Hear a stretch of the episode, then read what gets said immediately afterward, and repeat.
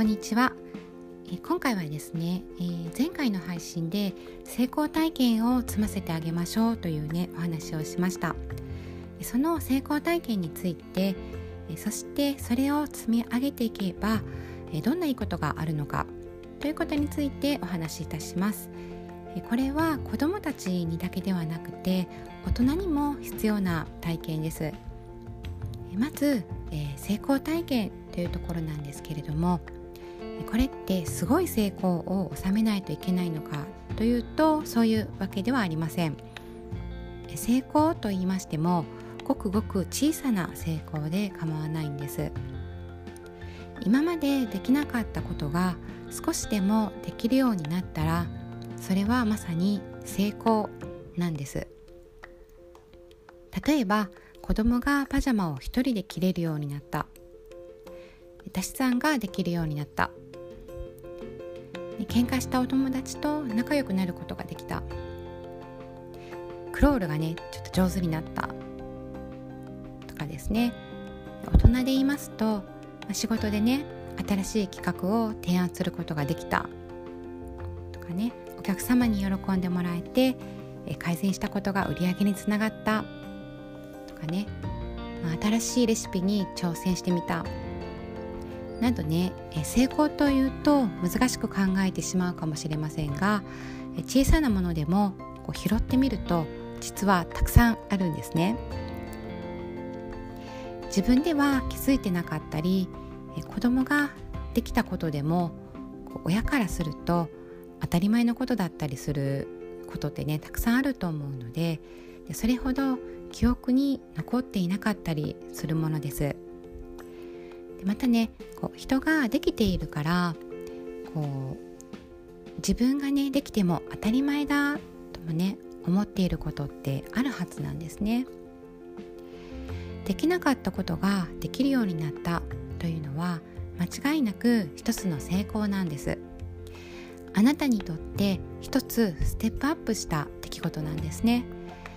まずはあなたには成功体験がすでにあるということに気づいてください。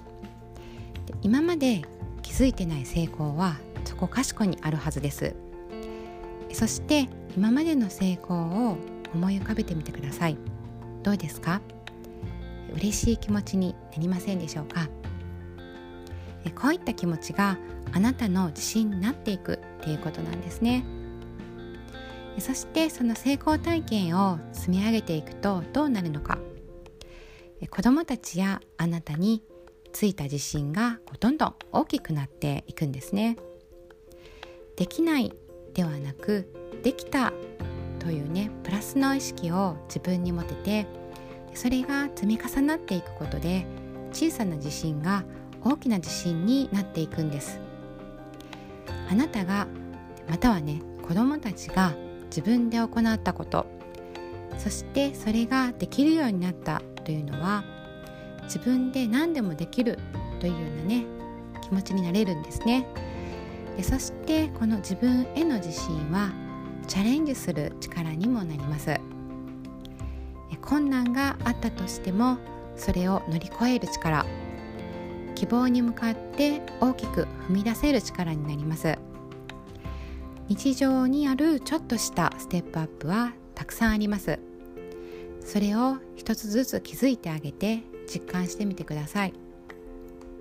またね小さなことでもちょっと頑張ればできるようになれるようなことを作ってみてください。あなた自身やね子供たち部下のためにもねそれができるようになったら褒めてあげてその成功をたくさん与えてあげてください。そうするとその先には何でもチャレンジしよう。私はできるという自信にもなりその自信はあなたのそして子どもたちの部下の力強いパートナーとなってくれることでしょう。最後までお聴きくださりありがとうございます。すべての方々が自分らしい生き方を謳歌できる時代だと思います。誰もがこうなりたいと思えば何にでもなれる幸せになれると思います。この音声での出会いで皆様にそして私にとりましても未来を少しずつ変えていける出来事となりますように。